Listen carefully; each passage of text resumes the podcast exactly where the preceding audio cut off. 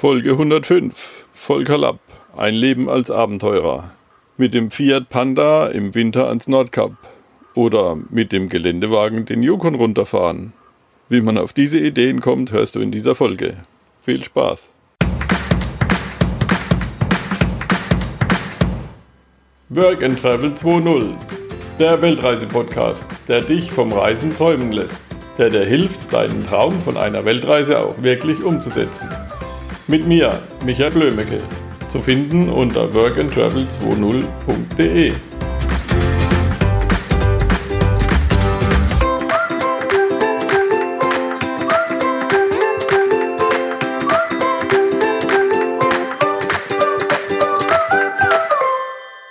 Hallo Volker, ich habe dich auf der Messe kennengelernt, weil du zufällig ein Buch von mir gekauft hast. Hat mich sehr gefreut. Früher habe ich immer deine Bücher verkauft. Und neulich, ich weiß gar nicht mehr, wer es war, hat gesagt, äh, wie wäre es, wenn der Volker Lapp mal im Interview kommt? Christiane. Ja. Stell dich mal kurz vor für die Leute, die dich noch nicht kennen. Ja, ich mache diesen ganzen Spaß schon sehr lange. Habe als Kind schon angefangen, meine Bären und Hasen in meinem Bauernhof, den mir mein Vater damals gebaut hat, in Waschlappen zu packen. Das waren dann die Schlafsäcke und habe die dann durch die Küche mit irgendwelchen selbstgebauten Autos, die mein Vater mir gebaut hat, fahren lassen. Dann haben wir schon Wölfe gejagt damals unter dem Küchentisch. Also das war immer schon ganz früh und habe dann auch ganz früh mit Jagd angefangen, habe mit neun Jahren meine Eltern genervt, dass ich einen Hund haben wollte und das mit zwölf durfte ich mir dann einen Dackel kaufen, den ich Troll nennen wollte. Aber die Mutter hat gesagt, nein, der heißt Lumbi. Ich habe dann 13 Jahre gelitten, dass das Tier Lumbi hieß. Aber es war schon alles, das waren so die Anfänge. Hm. Ja, du hast ja ziemlich viel gemacht. Du hast mir da so ein, eine Liste geschickt von Camel Trophy über Pharao Rallye und Se Segelschiff und alle möglichen Expeditionssachen. Ja, also ich dachte, also ich habe damals, äh, als ich so mit dem Jagdthema anfing, habe ich an sich so ein bisschen darunter gelitten, äh, dass meine Vorbilder da praktisch nur mit dem Dackel an der Leine durch den Wald gerannt sind und äh, das war so mein Vorbild, aber ich habe dann angefangen, Rennrad zu fahren und habe dann ja irgendwie alles nicht ganz so toll hingekriegt, weil, also so perfekt. Und später habe ich dann ganz gemerkt, dass das gar nicht so schlecht ist, dass ich segeln kann, dass ich Auto fahren kann einigermaßen, dass ich reiten kann und habe also an sich querbeet alles gemacht, außer Klavierspielen. Und das fand ich auch dann später gut. Wie kommt man auf so eine Idee, dass man zum Beispiel mit einem Mitsubishi Pajero den schwimmfähig macht und dann auf dem Yukon rumfährt? Naja, das waren damals, wir haben 84, habe ich mich für die Camel Trophy beworben und habe das dann auch geschafft. Und es war auch ein tolles Erlebnis. Wir haben die Transamazonica gefahren und äh, das Problem entstand damals, gerade bei der Transamazonica, dass der ganze Urwald absoff und an sich nicht mehr weiterging. Die haben dann eine Fähre in den Urwald reingefahren und wir wurden dann über mehrere Kilometer, wie weit weiß ich nicht, äh, praktisch ans irgendwo wieder ans trockenere Land gesetzt. Und da entstand so die Idee, ob man nicht mit geringen Mitteln so einen Geländewagen, der einen Dachträger hat, äh, schwimmfähig machen kann. Und da habe ich mal so rumgesponnen und habe dann mit Benzinfässern, die man ja an sich überall bekommt, oder irgendwelchen Tubes, die man seitlich anbinden kann. Ja, und aus dieser ganzen Idee, das, weil das auch relativ einfach funktionierte, kam dann so der Spinnerei, dass man den Yukon fahren konnte. Ich habe dann auch einen Fluss genommen, den ich kannte. Ähm, wo man auch reinkommt und auch wieder rauskommt. Das ist ja bei so einem Schwimmauto, Schwimmauto in Anführungsstriche, äh, ein Problem. Und dann haben wir das mal gemacht, da hat Spaß, ne? Und da ist ein toller Film entstanden, weil die Mitsubishi-Leute ein japanisches Filmteam mitgeschickt haben. Und die sind dann immer irgendwann mit dem Helikopter aufgetaucht und haben da also wirklich tolle Bilder gemacht. Ne? Ja, das war so die Idee, warum ich das mal gemacht habe.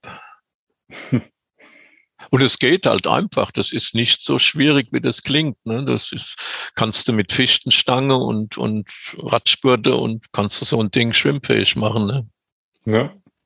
Wenn man natürlich jetzt, Beispiel jetzt, äh, gab es ja diese ganze verrückte Aktion da, äh, Beringsee-Überquerung und da muss man natürlich mit Hydraulik arbeiten, weil wenn das Ding einseitig in das Eis einbricht, dann kommst du nicht mehr raus. Ne? Aber das war ja im Yukon alles kein Problem. Der Pan Pajero war permanent unter Wasser und äh, wir saßen da oben auf dem Dach und hatten einen Außenborder dran. Da haben wir auch verschiedene Versuche gemacht mit Außenborder, dann mit so Schaufeln an den Rädern. Aber auf dem normalen See kannst du, brauchst du gar nichts. Einfach einen MT-Reifen drauf und dann bewegt er sich vorwärts. Und den kannst du auch mit der Vorderachse lenken. Wenn natürlich Wind und Strömung ist, da ist der Außenborder halt das Einfachste. Den brauchst du auch gerade bei dem Yukon, weil diese Inseln, die da gerade in den Flats entstehen und sich verändern, da wirst du praktisch draufgetrieben. Und da hast du auch wenig Chancen, wieder runterzukommen. Du kannst dann nur praktisch das Heck rumdrücken. Wir hatten ja so ein Schlauchboot noch dabei. Und du ziehst das Heck dann rum und dann kriegt der praktisch seitlich Strömung und trudelt dann von der Insel runter. Ne? Aber das ist an sich das Problem, dass sonst funktioniert das an sich prima. Ne? Mhm. Ja, du hast auch ziemlich viel so Firmen-Events gemacht. Wenn jetzt ja, jemand sowas ähnliches machen möchte, wie kommt man zu so Kontakten, dass man jetzt irgendwie Firmen-Events macht? Ähm, naja, gut, also ich habe ja angefangen, meiner Selbstständigkeit sogenannte Survival-Kurse zu machen, habe aber nie über die Regenwürmer nachgedacht und irgendwelche Grashalme auszulutschen, sondern wir haben das praktisch drei Tage so das ganze Repertoire und immer im Winter und dann den letzten Tag, einen Tag mit dem Arzt zusammen, der dann so dieses ganze Krankheitsthema da äh, dargestellt hat. Und das lief damals fantastisch. Ich denke auch, dass es heute noch laufen würde. Ähm,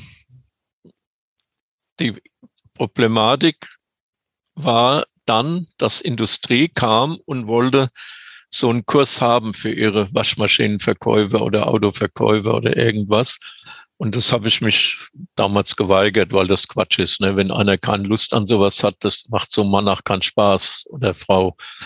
Und da sind dann so, da man das Geschäft ja machen wollte, Ideen entstanden, dass man halt dann sagt, okay, wir machen Rafting oder irgendwas. Ne? Wir haben so Segelboote selbst gebaut, also praktisch in drei Stunden so einen Rahmen gebaut, alles genäht und dann eine Plane drüber und ein Segel gesetzt und dann haben wir Teambuilding gemacht und sind dann vor Kaufu und fast Sardinien und so haben wir dann Segelregatten mit diesen Dingern gemacht. Das war toll, das war Riesenspaß. Ne?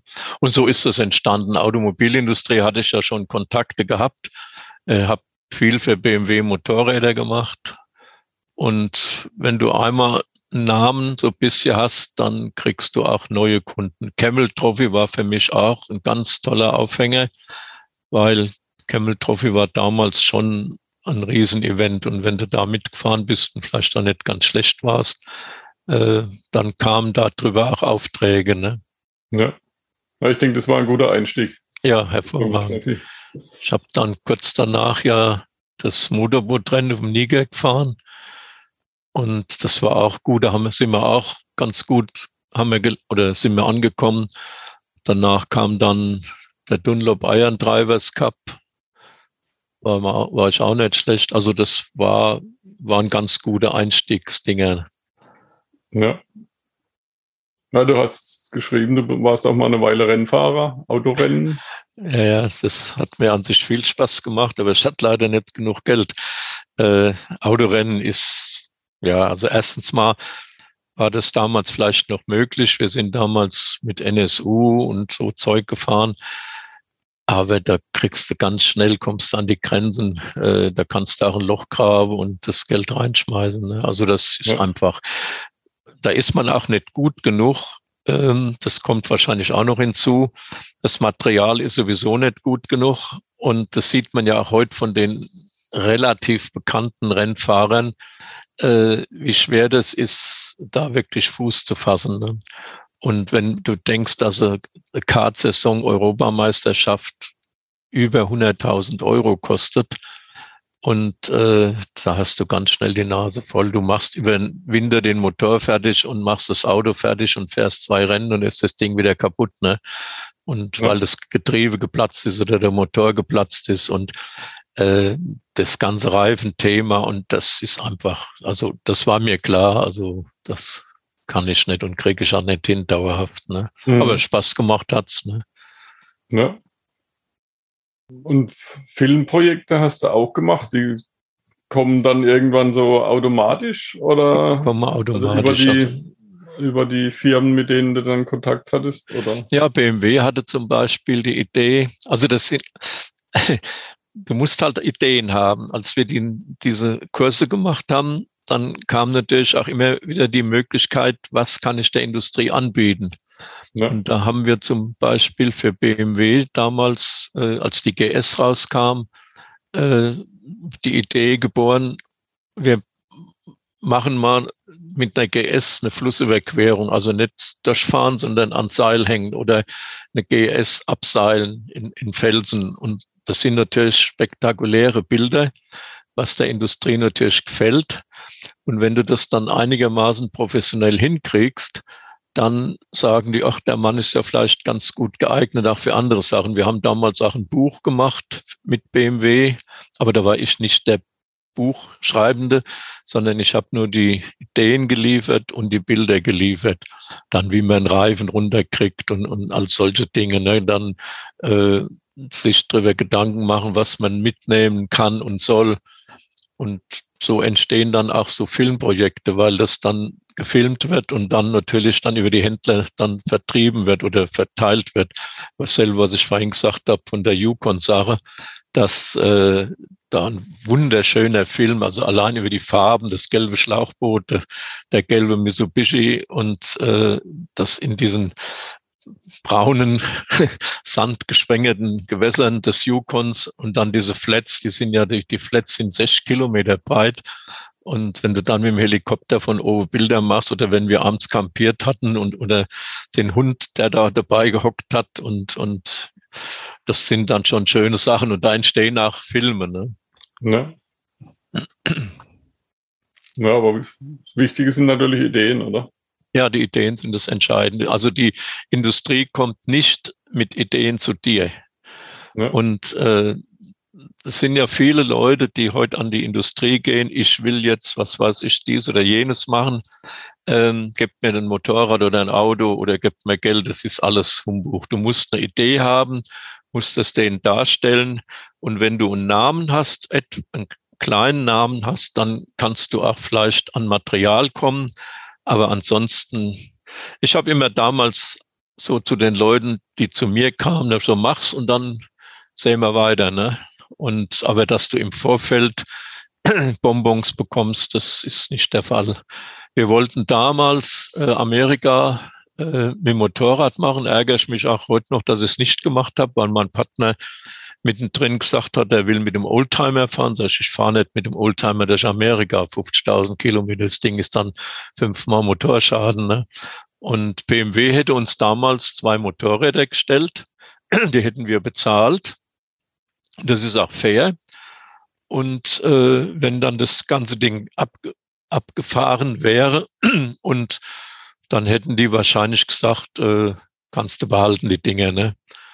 Und das so läuft das auch heute noch. Aber im Vorfeld zu verlangen, ohne dass man was bietet, das geht nicht. Ne? Hm. Ja klar, ich meine, fragt ja immer jeder, was ist drin für mich? Und ja. wenn die Industrie sagt, ja, da ist ein Publicity-Gag oder irgendwie Filmmaterial drin für mich, wo mein Produkt erscheint, dann sieht es natürlich anders aus. Naja gut, bei mir war immer das Thema, dass ich habe ja nie fotografiert, nie gefilmt und bin da auch recht träge. Ich hatte die Bilder, die von mir da sind, das sind alles Bilder von Leuten, die dabei waren. Und ich hatte auch keine Lust, jetzt da mich jetzt in das Thema Film und Foto da rein zu würsteln. Aber wenn ich das getan hätte, hätte ich da garantiert noch mehr Aufträge bekommen. Ne? Mhm. Also ist immer ganz gut, wenn man einen Partner hat, der dann vielleicht fotografiert oder Video macht. Also ich habe sowieso immer versucht, wenn ich einen Auftrag bekam, äh, das mit entsprechenden Leuten, die etwas können, äh, dann so zu besetzen, dass erstens mal habe ich die immer beteiligt, auch finanziell. Äh, aber auf der anderen Seite war es mir auch wichtig, Leute zu finden, die etwas können, was ich vielleicht nicht so gut kann. In dem Fall jetzt halt Filmen, fotografieren. Wir haben auch Autosachen gemacht, wo ich ganz gezielt wirklich einen guten Autoschlosser mitgenommen habe. Ne? Ja. Ja, wenn du längere Strecken irgendwie durchs Outback fährst oder so, dann ist das natürlich auch wichtig. Ja, ja gerade bei dem Motorboot-Trip, ne, da hatte ich einen Navigator dabei und hatte einen Mensch dabei, der technisch gut war. Und ich bin gefahren, der hat die Navigation gemacht und hat auch so in den Camps dann sich um den Sprit gekümmert. Also das ist ganz wichtig, dass du nicht da dich überall vorne dran stellst, weil dann irgendwann ist ja die Kapazität erreicht. Wenn du da am Niger 50 Grad plus hast, dann bist du ja da auch nicht so äh, fit, wie wenn du bei 15 Grad da stehst. Ne? Ja. Winter hast du auch Aktionen gemacht, hast du gesagt? Ja, viele Sachen. Wir haben Schlittenhundetrips gemacht mhm. und also in Deutschland so einfach mit Hunden und Pulgar. Das ist ja auch ganz interessant, dass man gar nicht immer nach Alaska und, und so muss, sondern wenn's, wenn du heute im Bayerischen Wald im Winter oder in der Vogesen irgendwas machst. Wir haben Trips mit den Quads gemacht in den Vogesen und kampierst da im Zelt und es ist immer so zwischen 5 Grad minus und 15 Grad minus und schön nasskalt, dann hast du schon, da kriegst du schon auf die Nase, ne? da brauchst du nicht in, also andersrum gesagt, wenn ich heute sage, ich gehe nach Alaska, da sagt jeder, oh toll, Mats-Typ. Ne? Aber ja. im Sommer nach Alaska, na ja gut, also das sind die Mücken und das ist vielleicht mal schlechtes Wetter und der Bär kommt, aber im Großen und Ganzen ist das machbar. Wenn du da Glück hast, hast du 25 Grad plus. Ne? Und aber wenn du im Winter gerade so diese Zwischentemperaturen, äh, so zwischen nass und kalt, äh, das kann schon sehr eklig sein. Ne? Und, und auch wir waren in Alaska mit, das kälteste war mal 48 Grad minus. Das ist dann ab 30 Grad minus wird's kalt, ne? Also. Ja. Ja, ich sage immer, ab 15 Grad minus, da hört der Spaß auf, da wird's dann ernst. Ja, ja. Und da, wenn du dann in die Länder gehst, in die, mit der trockenen Kälte, da kannst dann sich so 30 Grad minus. Also das ist bis 30 Grad trockene Kälte, kannst dann sich ganz gut hinbekommen. Ne? Mhm. Aber wenn du dann zum Beispiel in, in, wir haben ja diese Trips in Norwegen oben gemacht, du brauchst ja den Hundeführer, ne? sonst laufen die Gespanne nicht. Und äh, wir haben den halt so umgebaut, dass der das so gemacht hat, wie wir wollten. Das heißt, normal, diese Schlittentrips, die gehen halt in irgendwelche Kotas, also diese Hütten oder äh, ja, halt irgendwelche Unterkünfte. Und das haben wir halt alles nicht gemacht. Wir haben den auch umgebaut. Die Norweger, die vergraben da ihren Spiritus in Tonnen, also 20 Literweise irgendwo und haben dann eine Eisenwanne dabei. Da schütten sie den Spiritus rein, stecken das alles an, weil du ja abends das Hundefutter warm machen musst. Und äh, da habe ich das ist ein Quatsch. Da hat jeder von uns bei dem zweiten Trip einen Coleman Benzinkocher dabei gehabt und einen 3-Liter-Topf und hat das, den Schnee geschmolzen oder wenn wir Wasser hatten oder, oder manch, die, die Hundeführer wissen, wo die Bachläufe sind. Und dann hast du zwar 30 Grad minus, aber der Bach ist offen unter dem Schnee. Hm. Und dann kannst du halt sehr schnell Wasser warm machen und du brauchst nicht dieses Spiritus suchen und Eisenwanne im, im, im Schlitten und so. Und wir haben dann auch immer gezeltet und haben das so gemacht, wie, wie wir es uns vorgestellt haben. Und das war immer toll. Wir haben drei Trips gemacht in Norwegen und äh, Du brauchst aber den Hundeführer, dass die Hunde gehen. Ne? Also die gehen nicht mit dir. Das, ja. der, der, der geht dann vorne weg. Du hast sechs, sieben Hunde und der geht vorne weg und du fährst hinterher. Und das ist aber wirklich toll und dann kannst du auch eine ganze Menge lernen mit den Hunden, was die so und ja, entscheidend ist immer, dass die trinken. Ne? Wenn der Urin gelb wird, dann haben sie zu wenig und dann werden die auch sofort langsamer. Ne? Mhm. Und das ist also der Trick. Du hast ja dann diese Fettpakete dabei, das ist so Fleisch, praktisch durch einen Fleischwolf gedreht und dann mit Fett angereichert. Das sind so wie Butterpakete. Und die packst du abends praktisch, machst die heiß und machst das Wasser warm und dann schmeckt es denen und dann trinken die automatisch das Wasser. Ne? Ja. Und dann kriegst du die dazu, dass die genug trinken. Ne? Und das fütterst du die morgens und abends und diese Pakete hast du am Schlitten drin und dann funktioniert es gut. Aber du erkennst dann auch die Hunde. Die Hunde haben eigene Charaktere. Die machen ja viel oder fast alles heute mit so äh, Mischhunden. Das heißt also meist Jachthunde gekreuzt mit äh, Huskies und, und Malamuten. Und die Jungs sind richtig schnell und vor allen Dingen haben die den Vorteil, dass sie so der, der Husky, der sagt halt, äh, jetzt habe ich keine Lust, ne? Den kannst du wenig manipulieren. Vielleicht, wenn du ein eigenes Gespann hast und die Hunde richtig kennst, kannst du das bestimmt auch. Aber als äh, Halbleihe äh, sind diese, das hast du ja heute bei den Rennen genauso, also diese gemischten Hunde, also Jachthund plus Schlittenhund. Ne? Du hast auch Expeditionsseminare gemacht. Was hast du da ja, das, was ich vorhin gesagt habe, das sind diese Kurse. Ich habe das nie Survival-Kurse. Habe ich nie genannt, sondern wir haben mhm. praktisch das ganze äh, Repertoire, was ich mir denke, was man braucht draußen, haben wir praktisch in ein Expeditionsseminar gemacht. Und dass das Ganze schwieriger wird, haben wir das immer nur im Winter gemacht. Und, und mussten die irgendwelche Unterkünfte bauen, immer in Teams. Wir haben auch Hasen geschlachtet und, und Hühner und so. Also die bekamen nur so Grundnahrungsmittel, Mehl und Reis und so und mussten sich dann drei Tage da durchschlagen. Aber daraus ist das Buch auch entstanden. Ne? Das mhm. ist praktisch, ich habe das ja am Anfang alles mit Fotokopien gemacht und dann hat der Verlag mich irgendwann mal angerufen, dass ich, ob ich Lust hätte, ein Kanu-Buch zu machen. Und dann habe ich halt gesagt, dass ich erstens kein Buchautor bin in dem Sinn und B äh, gibt bestimmt bessere Kanufahrer wie mich und dann habe ich so was halt dann von so einem Buch und dann haben die das so gestimmt und habe ich so ein Buch da gemacht. Das ja. entstand aber aus dem äh, sagen wir mal, Karteikartenprinzip, dass der Wunsch ist der oder das ist die Aufgabe und hier ist das Ergebnis. Also ich habe in meinem Buch, wenn du das kennst, ja auch keine Geschichten drin, ne? sondern mhm. es ist einfach der Wunsch oder das Ding ist der, der Gedanke und dann kommt halt danach das Ergebnis, wie man es vielleicht umsetzen kann. Und wichtig ist vor allen Dingen, äh, und das war auch bei den Kursen wichtig, dass man äh, so ein bisschen mit den Gegebenheiten improvisieren kann. Das ist auch entscheidend. Wenn einer vier linke Daumen hat, dann kann er wahrscheinlich aus so Büchern schon ein bisschen was rauslesen, aber das kennst du von deinen Sachen. Wenn das nützt alles nichts, wenn der keine Ideen hat oder improvisieren kann. Improvisieren ist ja überhaupt eine ganz wichtige Sache im Wald. Ne? Ja. ja. Das Buch heißt Wie helfe ich mir draußen? Mhm gibt es schon ewig. Ewig, ja. ja, das ist die zwölfte Auflage, das ist schon. Hm. Ja, ich habe auch noch irgendwo eins rumliegen. Ja. Also das war ja, lange Zeit, finde ich, war das eins von den Standardwerken. Ja. Ja, das war auch jetzt jahrelang praktisch A-Autor, wie die das nennen.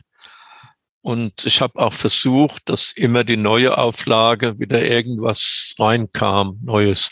Mhm. Und äh, das haben wir auch bis jetzt durchgehalten. Dann irgendwann das Autothema dazu gemacht, also der ganze, sagen wir mal, Offroad oder Bergungssachen. Und äh, das heißt aber nicht, dass jeder jetzt ein Auto mit der Seilwinde vorwärts, rückwärts rausziehen kann oder umgekehrt, sondern einfach, dass man lernt oder drüber nachdenkt zu improvisieren. Ja. Na, so eine Seilwinde kann ja auch ein Eigenleben entwickeln. Ja, kann man. ja. Na. Tut auch dann weh meistens. Naja, oder man muss ganz schnell reagieren. Ja. Ich habe mal das, bei meinem Auto das Seil reingefahren und dann ging das Relais nicht mehr aus. Das hat dann ja. festgeklebt und dann musste halt ganz schnell die Batterie irgendwie abklemmen oder den Hauptschalter lösen. Hauptschalter ist immer die bessere Lösung. Ja, das ist mir mal passiert mit dem Auto auf der Autobahn. Plötzlich Licht aus, Radio, alles geht in die Knie. Mir war also klar, dass da irgendein kurzer entstanden ist. Und da hat es bei dem Auto die Seilwinde praktisch um die Stoßstange gewickelt. Ne? Die mhm. ist angegangen durch Vibrationen.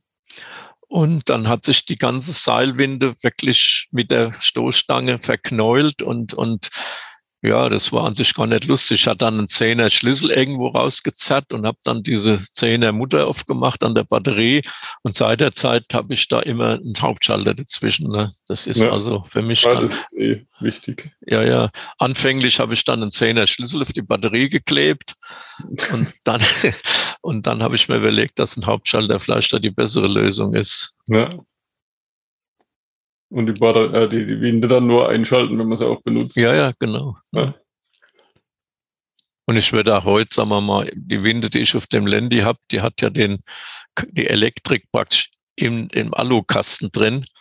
Aber die meisten haben ja diese separate Box und die würde ich auch heute in den Motorraum reinmachen. Damit machst du automatisch die Kühlerhaube auf und wenn das Seil irgendwie wegfliegt, dann was man immer sagt, macht die Kühlhaube auf, macht man aber nicht. Aber da muss auf sein, weil ich an meinen Hauptschalter kommen muss und an meinen, praktisch meinen Elektrokasten, ne, dass du deine Windschutzscheibe schützt. Ne. Ja. ja ich habe ja. den, den Kasten aufgemacht, habe die Relais gut mit Silikonspray eingesprüht, also nicht ja. so viel Wasser. Ja, ja, genau. Ja, das ist aber ganz wichtig. Das sind alles so Sachen, die, da muss man vor drüber nachdenken. Ne? Ja. Und das Wichtige ist ja an sich dass der Notfall erstmal gar nicht eintritt. Das war auch immer so, warum wir den Arzt dabei hatten.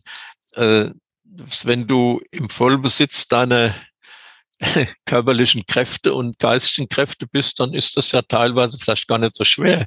Aber wenn du frierst und hast eine Erkältung und hast vielleicht 38 Fieber, dann ist ja der ganze Mumm weg. Ne? Also dann bist du ja schon 50 Prozent Lapp weg. Ne? Ja. Und das sind so Sachen, da, je weiter du in den Busch gehst, desto vorsichtiger musst du sein. Ne? Mhm. Ich bin mal in die Rhone gehüpft im, im Anfang Dezember, weil das Schlauchboot abgetrieben war. Und auf dem Schlauchboot war der Motor und man erstens hatte man nicht so viel Geld für einen neuen Motor, zweitens mal brauchte man das Schlauchboot, um ums Schiff zu kommen. Und dann musste ich da reinhüpfen. Ne? Also das ist, und dann, du bist dann zum Schluss nicht mehr Herr deiner Sinne. Ich habe an dem, ich habe es also geschafft, habe das Schlauchboot dann ans Ufer bekommen, aber der Motor sprang nicht an, weil der Splint nicht, also der sprang an, aber der Splint war unten raus oder kaputt. Und dann bin ich die ganze Strecke zurückgerannt zu unserem Segelboot und habe dann an sich war ich da schon gar nicht mehr so ganz klar im Kopf. Ich habe also an dem Segelboot rumgerobbt und wollte es ans Ufer ziehen und mein Kumpel war ja auf dem Boot drauf, sagt er, was machst du denn eigentlich? Und, und du kannst doch gar nicht hier rüber, ne? Mhm. Und dann hat, hat er dann ein Mädchen kennengelernt und dann bin ich mit deren Auto dann flugs nass heimgefahren und dann war alles wieder gut. Aber ich war in dem Moment, wo ich aus der Rhone rauskam, war ich da schon so ein bisschen abgeknickt im Kopf, ne? Klar, Weil das so ja. kalt war, da kannst du nicht mehr denken, ne? Mhm. Unterkühlung ist da schon gefährlich. Ja. Du hast auch ziemlich viel Sachen erfunden. Kocher und Tragetonnen und alles Mögliche. Ja, da war immer der Gedanke, dass ich das gern gehabt hätte. und keiner hat es gebaut und dann habe ich es halt gemacht. Und da kommt aber auch so die Kontakte, das ist ganz wichtig. Ne? Also ähm, die Container sind an sich entstanden, weil wir bei Portagen das Problem hatten, äh, das Gepäck halt mit dem Boot irgendwo hinzubekommen. Äh, und dann habe ich damals angefangen, so diese Heringsfässer heiß zu machen und da so Gurte dran zu fremeln. Und dann habe ich damals mit Saleva gesprochen. Und wir hatten ja auch dann den Intio, dieses Schlauchboot mit Metzler im, in der Bearbeitung. Ja. Und dann haben wir die Container so gebaut, dass die in den Intio reingingen.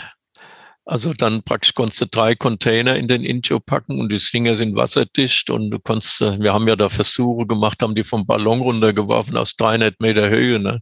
Mhm. und haben die in einen Steinbruch reingeworfen über die Klippe und haben da Steine reingepackt und haben sie auf Steine klatschen lassen. Dann haben wir einen Bärentest gemacht im Frankfurter Zoo, haben Honig reingeschmiert und haben die ins Bärengehege reingelegt und dann, die dürften, die Bären dürften also nicht gemeinsam rein, weil dann beißen die Bären sich und lassen den Container in Ruhe. Und dann haben wir immer einen Bär an den Container gelassen und das war erstaunlich. Äh, die haben nicht mal den Deckel runterbekommen. Die beißen dann die Kanten ab, diese Mulden. Hm. Aber das die haben, einer hat den Container durchgebissen, auch un, unfassbar, dass ein Bär diesen Container im Eck durchspeisen kann. Also da war dann ein Loch drin, aber an den Honig sind sie nicht dran gekommen. Und das waren so Spinnereien, aber die natürlich auch äh, gute PR waren. Wenn da aus, wir wollten das erst aus dem Flugzeug werfen, aber die Piloten haben sich geweigert, weil die Gefahr besteht, dass der Container gegen das Heckleitwerk da fliegt. Ne? Ja. Und dann haben wir einfach einen Ballon genommen und haben den aus 300 Meter die Dinge runtergeworfen. Das war ein trockenes Jahr. Die fliege dann in so einen trockenen Acker und dann hüppen die noch mal 15 Meter hoch. Ne? Aber die Dinge sind an sich unzerstörbar. Aber was ich vorhin gesagt habe, ich habe an sich diese äh, Erfindungen gemacht, weil es für mich nicht kaufbar war. Und, und auch der, der, der äh, Intio, das war ja ein tolles Boot, dieses Schlauchboot von Metzler, aber das war quittengelb und es war im Endeffekt äh, Ösen gefehlt für irgendwelche Befestigungen. Und da habe ich damals gesagt, könnte man jetzt so ein Boot in Grün machen. Ne? Und die haben ja in, äh, im Odenwald die Firma gehabt, und ob die jetzt gelbes Material nehmen oder grünes, das war denen wurscht. Dann haben die Vollgalappboote gebaut.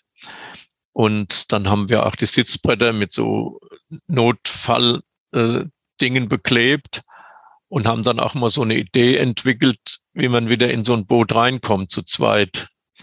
Also ähnlich wie so eine, sag mal, Eskimo-Rolle, aber halt im Kanu fällst du erstmal raus. Ja. Aber mit zwei Mann kommt man in so ein Intio rein. Hm. Und äh, das lief so gut, dass das Boot zum Schluss äh, nur noch der Volker Lapp Intio verkauft wurde und der Gelbe ist aus dem Programm genommen worden. Und ich habe damals 40 Boote verkauft im Jahr, das war schon toll. Und äh, das gleiche haben wir dann später nochmal mit so einem Mini-Schlauchboot gemacht. Das haben wir auch einfach grün gemacht und haben das Green Duck genannt, die grüne Ende. Und haben das so als, das war praktisch jetzt so die Vorläufer von der Idee, was man jetzt mit diesen Trekkingbooten hat, die dann noch drei, vier Kilo wiegen. Und diese mhm. Green Duck, die hat damals, glaube ich, zehn Kilo gewogen, war aber auch in einem Kofferraum leicht mitnehmbar. Und äh, du musstest dich also nicht in so einen Reifen reinsetzen als Angler, sondern konntest im Boot hocken und konntest da zu zweit fahren und konntest sogar einen Motor dran machen, was aber Quatsch war. Aber der, die Green Duck war dann später mal kurzzeitig das meistverkaufte Boot von Metzler. Hm. Und äh, das würde heute noch laufen. Grabner macht es ja, die haben ja das Boot übernommen, jetzt in Rot-Schwarz, okay. Aber die Metzler sind ja damals verkauft worden an Zodiac. Und Zodiac hat das Boot dann in einem, ja, Planenstoff, sagen wir mal laienhaft ausgedrückt, äh, LKW-Planstoff gemacht und da sind viele Boote kaputt gegangen. Ne? Also die Robustheit der Indios, die ja legendär war, diese Hyper, Hy, Hypalon, Hypalon hieß das Material, ähm, das war ja mit dem Kunststoffmaterial, was auf dem Computer zu fertigen war, äh, war die Qualität nicht mehr da. Ne? Mhm. Und ja, klar, das ist ein Riesenunterschied. Ja, ja. Und ja. Die, die konnten halt sagen wir mal, die, die Hybalonboote wurden ja wirklich von Hand gebaut. Ne? Und das war natürlich teuer, klar. Und dann hat Zojak die halt auf dem Computer gemacht, musste aber dann das andere Material nehmen. Und das war damals, also da haben wir viel Image verloren. Ne? Mhm. Ich habe dann angefangen, so Leichtzelte zu bauen, die mit dem Incho, der gekippte Incho, dann nur noch eine Plane oben drüber und zwei Stangen, da hast du dann die Paddel nehmen können. Und dann hast du praktisch nur ein Moskitonetz vorne dran gehabt und hast da drunter geschlafen. Ne? Ja. Darf natürlich nicht der Bär kommen, wenn du vorher einen Hering drin hattest. Ne? Nö, oder Honig. ja, ja. Ja, das ist wirklich ein Problem, wenn du angelst und hast dann diese Fischreste oder Blut oder wir haben ja auch Enten geschossen oder so. Und da habe ich immer das Boot so gelegt, dass wir vom Zelt aus das sehen konnten ne? und halt vielleicht eingreifen hätten können und dem Bär vielleicht auf die Nase gehauen oder so irgendwas. Ja. Oder mal in die Luft geschossen. Das juckt die teilweise nicht. Ich hatte einen Bär auf sieben Metern, habe dreimal geschossen, das hat er nicht gejuckt. Der hat schon immer gedreht. ja, ja, also das war schon spannend. Der hat mir den Popo zugedreht. Ich konnte aus dem Zelt nicht raus und war zu geizig, das hinter aufzuschneiden. Und der stand sieben Meter vor mir, mit dem Popo zu mir, den Kopf zu mir getreten, hat nicht gerührt. Ich habe mit dem Drilling dreimal drüber geschossen. Kleinkaliber, Schrot und große Kugel, hat keinen Mucks gemacht. Mhm. Und dann habe ich gesagt, ziehe ich meine Schuhe an und gehe hinter aus dem Zelt. Und das hat ihn dann interessiert, da ist er weg. Und dann haben wir ein Riesenfeuer gemacht und äh, haben laut geredet und waren froh, dass der uns nicht gebissen hat. Und dann sind wir wieder ins Zelt, da ist er trotzdem Feuer zurückgekommen. Ne? Und erst als ich gesagt habe, schießen jetzt, und das hat ihn dann scheinbar beeindruckt, dann ist er weg. Ja, ja das, da haben sie dann Instinkt. Naja, gut, also das mit den Bären, das ist nicht so ganz einfach. Wir hatten eine Tour, äh, da habe ich dann abgesagt vorher, weil ich irgendeine Veranstaltung hatte. Und die waren zu fünft unterwegs und es hat geregnet und die sind abends irgendein, ich weiß gar, was sie gefahren waren, was die damals gefahren haben, und haben dann am Ufer gesessen und haben so übers weite Land geguckt und ach, guck mal ein Bär, so zwei Kilometer Fernglas, guck mal ein Bär. Ja, und der Bär kam immer näher und äh, ja, dann haben sie irgendwann ein Foto geholt und dann haben sie irgendwann das Gewehr geholt und dann ist der Bär durch den Fluss geschwommen, ist zielgerecht auf die Zug marschiert und hat angegriffen. Wenn die kein Gewehr gehabt hätten, wäre einer tot gewesen. Ne? Warum das der Bär gemacht hat, weiß ich nicht. Ich habe 100, bestimmt 100 Bären schon in meinem Leben gesehen und keiner hat mir irgendwas getan. Ne? Und mhm. hätte an sich, würde ich sagen, ist an sich nicht so gefährlich. Aber wenn du den einen Bär erwischst, dann ist es gefährlich. Ne? Ja. Das ist ähnlich also, wie wenn Leute mit Haie tauchen oder irgend sowas. Das geht alles so lang gut, bis der eine Bär kommt, der sagt, den fresse ich jetzt. Ne? Mhm. Das heißt dann ein bisschen weniger erschrocken oder ein bisschen hungriger als die anderen. Ja, oder vielleicht ist er verletzt oder vielleicht ist er, was weiß ich, kennt keine Leute und mhm. oder kennt ganz viele. Ja. Und ja, es, es, gibt ja die Problembären, die dann irgendwie die, die Scheu verlieren. Ja. Und dann auf die Leute zugehen und die werden ja dann manchmal ausgeflogen. Und wenn du dann so einen erwischt, dann kann es schon passieren, dass der auf ja, dich zukommt, denke ich. Ja, und die Amerikaner, wenn die auf Karibu-Yacht gehen, die sind ja da wesentlich, äh, ja, einfacher gestrickt. Also ich würde jetzt nie einen Bär erschießen, nur weil der da rumläuft, ne? Ja. Aber die, dann kommt da so ein Bär ins Camp und da schießen die drauf, ne? Und dann hm. verletzen die den vielleicht auch und das ist an sich Schweinerei.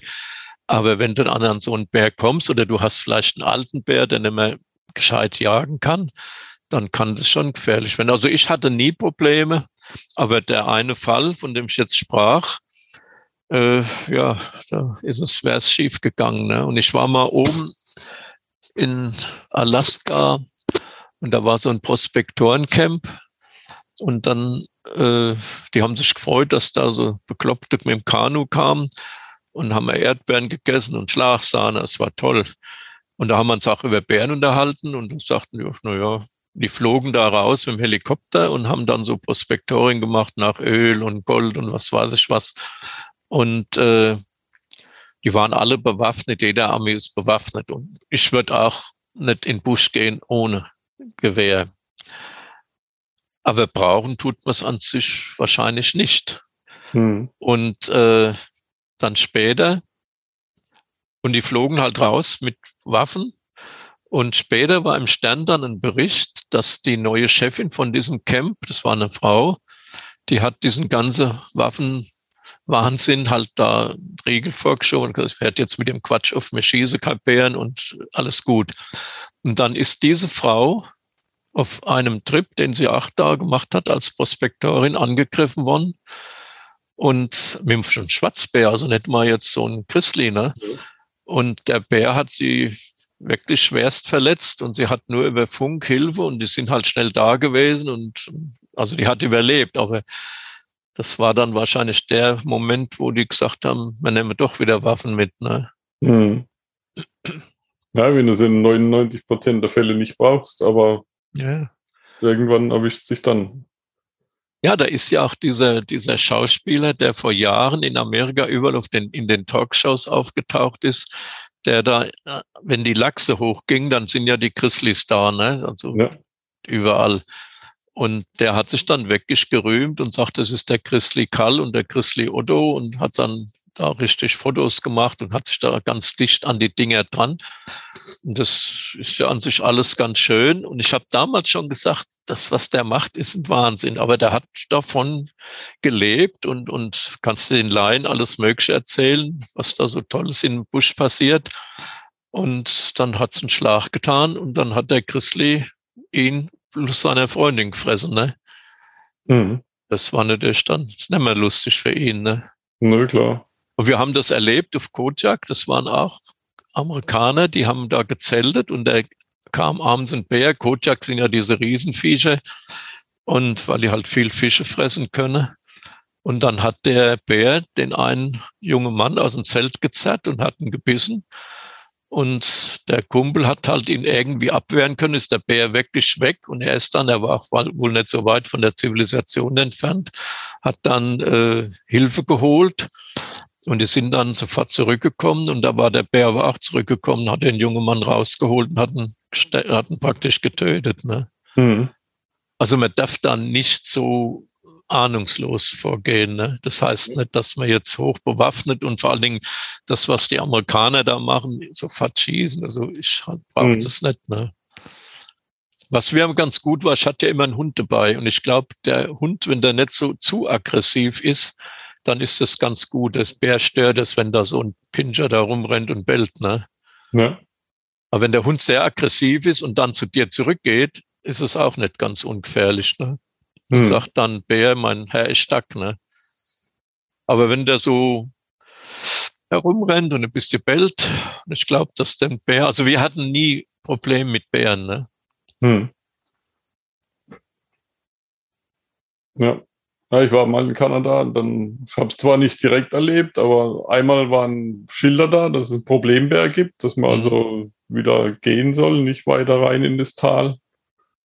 Und unser Bekannter da in Vancouver, der hat gesagt, in der Zeit, wo wir unterwegs waren, da wurde dann auch ein Zelt äh, aufgemacht und die Leute waren, wurden verletzt von einem Bär. Ich weiß nicht mehr genau, was alles war, aber also das war da auch in Schlagzeilen drin. Also Vorsicht ist immer noch die Mutter der Porzellankisten. Ja, wenn du Owen ähm, und McKinley in die Camps da reinkommst, du kannst ja dann nur mit dem Bus hochfahren, da laufen die Ranger alle mit tief geschnallte 45 herum. Ne? Also ja. da ist die Problematik da, weil der Bär die, die Menschen da erkennt und weiß auch, dass er zu fressen kriegt. Die brechen dann die Wohnmobile auf und so weiter, wenn sie in den, also in den Camps weiter unten. Und äh, die Leute sind auch blöd. Also wir sind mit dem Bus hochgefahren, da waren so Bären, die krabbeln dann da an den Wiesen rum und fressen irgendwelche Strohhalme, Grashalme. Und äh, der Busfahrer sagt, Leute, bleibt zurück. Dann latschen die mit den Kameras zu den dicken Bären. Ne? Und die denken ja, das sind so pummelige Tiere. Ne? Da ist ja schnell so ein Bär. Ne? Auf 100 ja. Meter ist er schneller wie ein Pferd. Hm. Und, und äh, gibt ja den Spruch, der Schwarzbär, der krabbelt der nach auf dem Baum und holt dich runter und der Christli reißt einen Baum raus. Ne? ja, die pflücken dich dann schon runter. Ja, ja. Ja, also ein leckerer Amerikaner oder Mitteleuropäer. Ja, so schön. Ja, ja, so von McDonalds gefüttert. ist ja, ja. Vielleicht nicht so gesund, aber schmecken tut er wahrscheinlich. ja, ja. ja, ja. Aber wie gesagt, wir hatten mit den Hunden, ich hatte ja praktisch bei allen Trips einen Hund dabei. Und das hat an sich immer gut geklappt. Hm. Wie bist du auf die Idee gekommen, mit zwei Fiat Pandas eine Island-Hochland-Tour zu machen? Ach, ich war schon immer Panda-Fan, weil diese Autos wirklich toll sind. Ne? Die, die, das traut dem ja keiner zu. So ein Allrad-Panda, der ist leicht.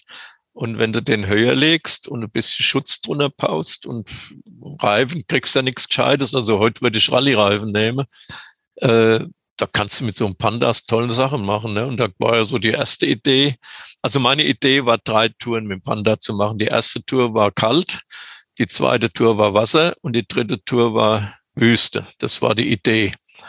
Und äh, dann hat sich das NatCap angeboten und dann habe ich so ein Panda, habe ich halt in Oslo dann Reifen gewechselt. Das haben wir über den Taubenreuter organisiert, dass äh, wir da Spikes bekamen weil ohne Spikes ist blöd.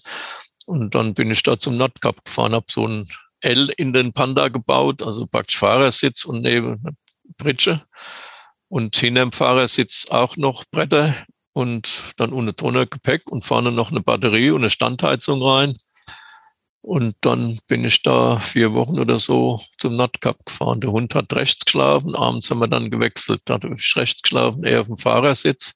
Mhm und habe abends halt die Standheizung laufen lassen, so bis zehn habe ich noch gelesen und dann haben wir geschlafen. Und dann morgens haben wir das Eis aufgetaut und habe gekocht und dann sind wir weitergefahren und haben ein paar Mal im Zelt geschlafen. Und äh, ja, das war ein schöner Trip.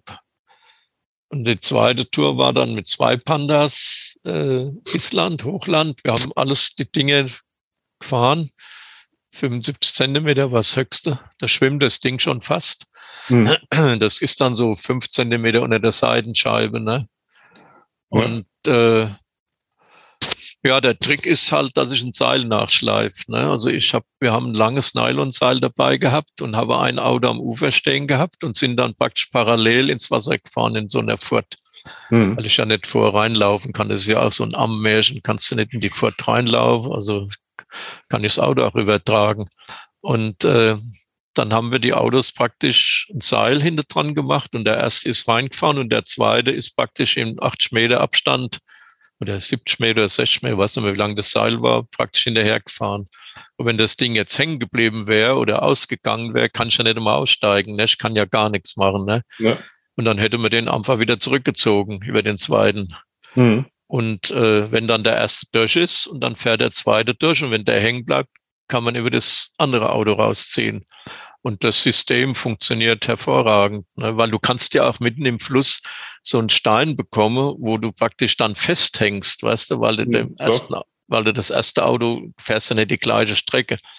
Und äh, du kannst vielleicht dann sogar etwas machen, wenn der anfängt zu schwimmen. Das ist nämlich die große Gefahr, dass das Ding schwimmt und dann wegdriftet. Wenn du die Tür aufbekommst, dann ist es gut, dann sackt er ja wieder ab. Aber wenn du die nicht aufbekommst, dann schwimmt er. Und wir haben bei dem ersten Island-Trip, da ist ein Range Rover geschwommen und hat ist gekippt. Und da war der Mann und sein Sohn war tot. Hm. Und äh, das ist natürlich beim Panda auch nicht so schön, wenn du tot bist. Ja. Und also das war leicht das schwimmen schnell weg, oder? Bitte? Die sind auch leicht und schwimmen schnell. Ja, ja, die, die schwimmen da leicht. Ne? Das ist ja, und da hast du ja deinen ganzen Krempel drin. Ne? Aber also mit diesem Trick, mit dem Seil, das funktioniert gut. Wir haben die ganzen Hochlanddinger gefahren. Wir hatten halt enorme Reifenprobleme, äh, weil wenn du diese glasartigen äh, ja, Basaltbrocken, die da so rumfallen, die da wahrscheinlich so aus dem Vulkan gerade neu dahin geflogen sind oder was. Die sind ja wie, wie Messer, ne? Also wir haben einen Trip, den an, war das, wir hatten ja so ein Journalistenteam dabei für die ersten drei Tage. Da haben die auch alle Fotos gemacht. Da gibt's ja auch einen Film. Und die sind dann nach drei Tagen heimgeflohen, dann waren wir alleine. Aber in den ersten drei Tagen, wir haben, ersten Tag hatten wir, glaube ich, sechs Platte gehabt. Ne? Also mhm. nicht Platte, da sind die Reifen kaputt.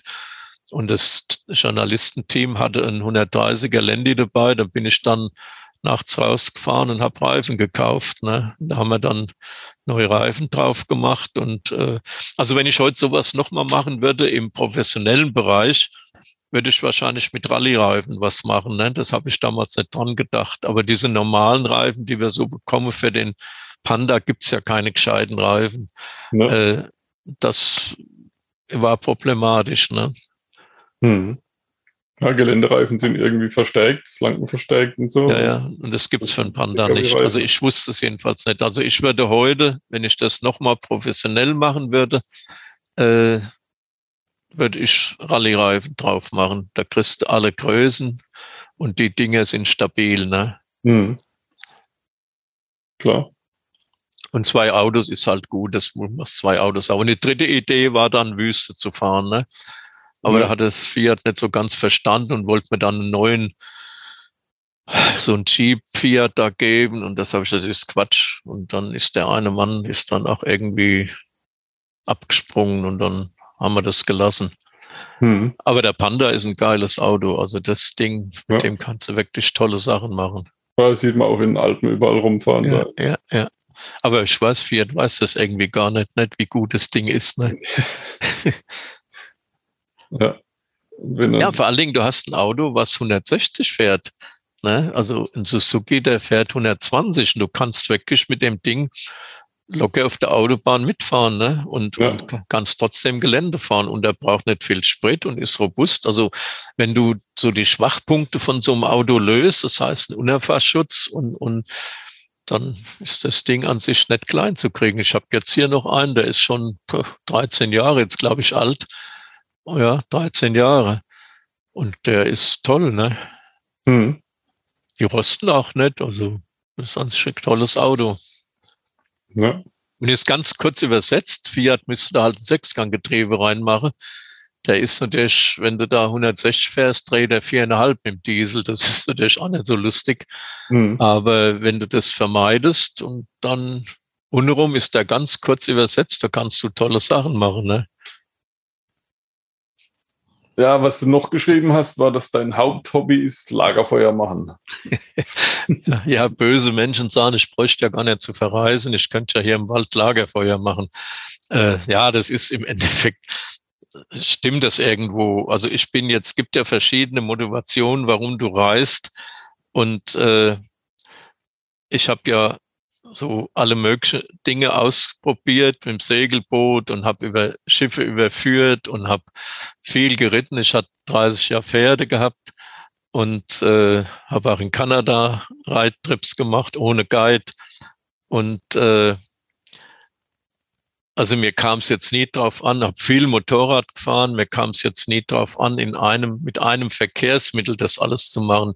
Wir haben Schlauchboottrips gemacht in, in, in Finnland oben und also Motorschlauchboote und und äh, deshalb kam also der Spruch an sich, mache ich nur Lagerfeuer gerne. und, ja, mich hat das auch immer gereizt, äh, praktisch diese verschiedenen Verkehrsmittel, die haben ja alle Vorteile und Nachteile.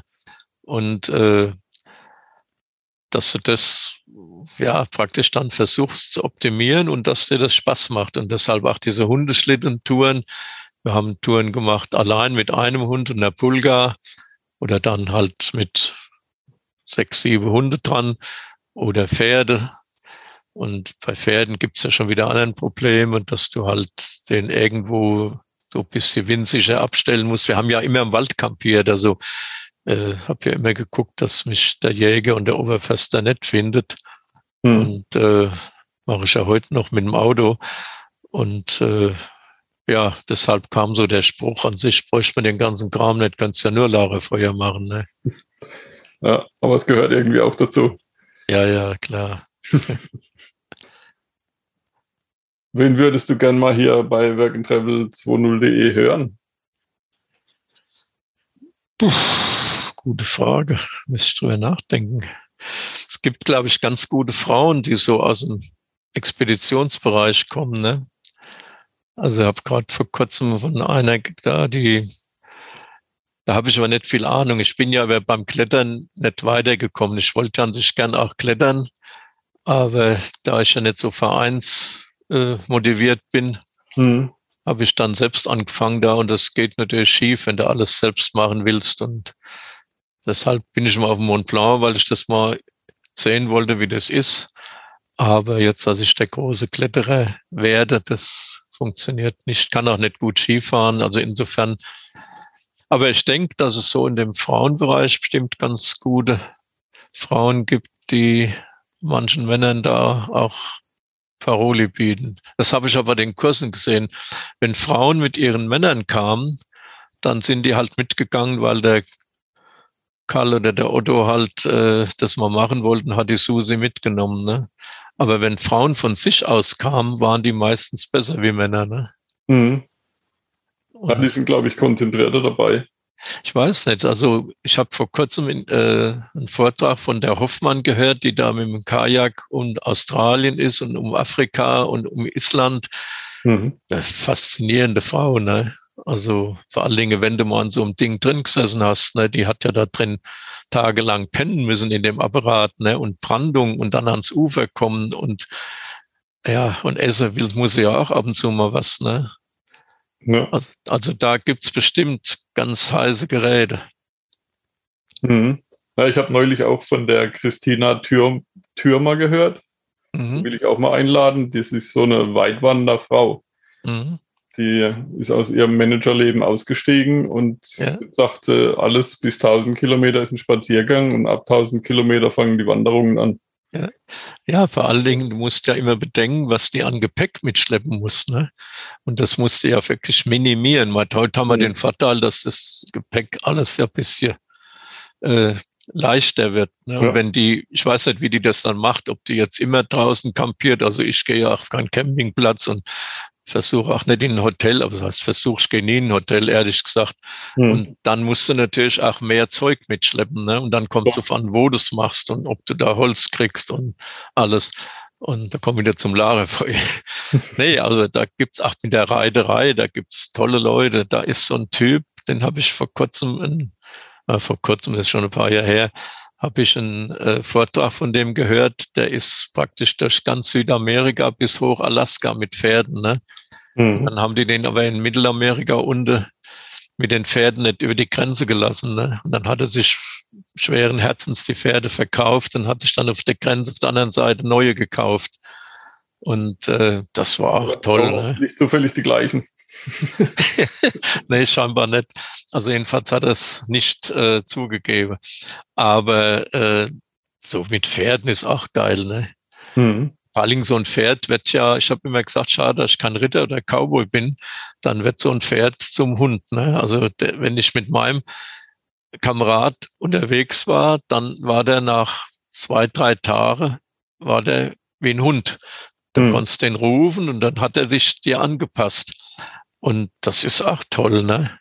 Ja. Und äh, wenn du da, sagen wir mal, ja, ich habe mal einen Bericht gelesen über so einen Hirte, der hat ein Pferd dabei und geht auch im Winter mit diesen Schafen da, der war in der Schweiz zu Hause und kampiert da wirklich draußen. Ne? Also mhm. das ist natürlich schon ganz hart. Ne? Also irgendwann musst du ja mal den Dreck abschütteln, weil waschen kannst du dich ja nicht. Ne?